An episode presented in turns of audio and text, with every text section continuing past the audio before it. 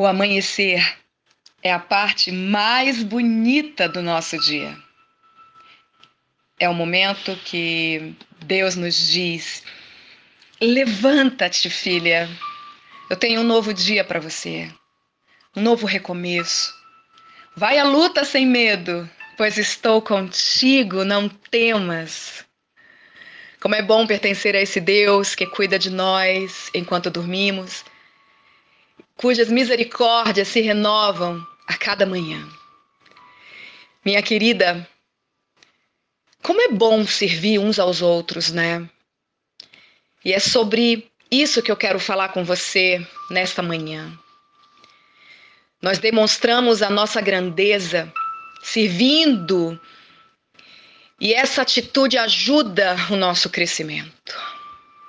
Existem quatro práticas necessárias para o crescimento em Deus: colocar a palavra de Deus em primeiro lugar, meditar na palavra de Deus, praticar a palavra de Deus e obedecer rapidamente os comandos do Espírito Santo.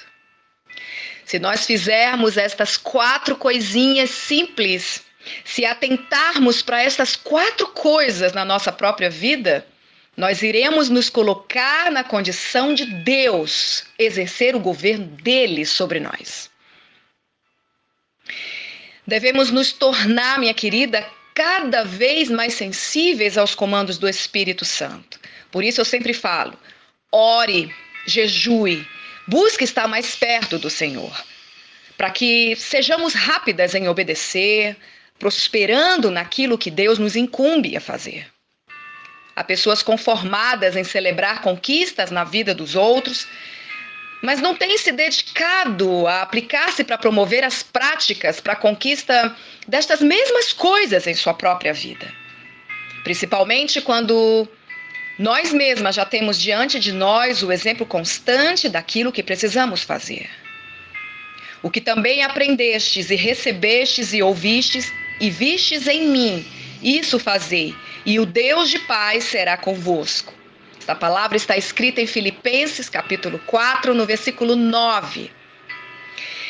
Sabe, alguns desejam ver mudanças, baseadas em exemplos de outros lugares, mas não querem se responsabilizar pela promoção de tais mudanças como se a responsabilidade estivesse apenas com aqueles que estão em posição de liderança, quando de fato tal responsabilidade está sobre a vida de todos nós. Todos nós precisamos fazer a nossa parte. Se todos nós fizermos o que os outros estão fazendo, nós vamos obter os mesmos resultados dos quais eles estão desfrutando. Isso é certo.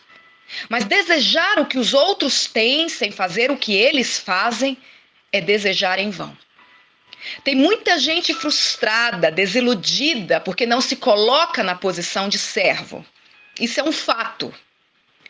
Existe grande virtude no papel de realizarmos por sermos servidores uns dos outros. Dando o exemplo maior, que foi o do Senhor Jesus, quando mesmo lavou os pés dos discípulos.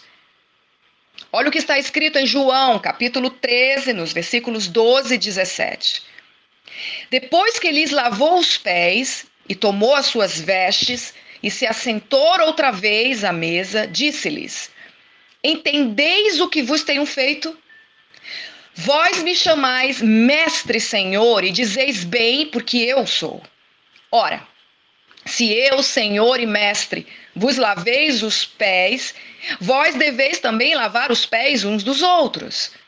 Porque eu vos dei o exemplo para que, como eu vos fiz, façais vós também. Na verdade, na verdade vos digo que não é o servo maior do que o seu senhor, nem o enviado maior do que aquele que enviou. Se sabeis estas coisas, bem-aventurados sois se os fizerdes. Observa a posição, minha querida, de grandeza daquele que serve.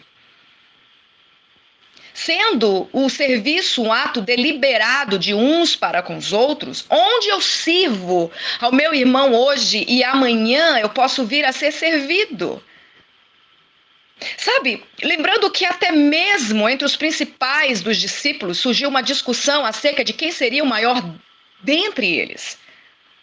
E Jesus interviu ensinando que no seu reino as coisas não se dão igualmente aos que se tem dado no mundo, onde os reis subjugam pela força. Olha o que está escrito em Lucas, capítulo 22, no versículo 26. Mas não sereis vós assim. Antes o maior entre vós seja como o menor, e quem governa como quem serve. Sabe o que, que isso demonstra? Que nós demonstramos o quanto temos crescido no Senhor quando passamos a servir as pessoas. Pense nisso nessa manhã. Deus abençoe a sua vida.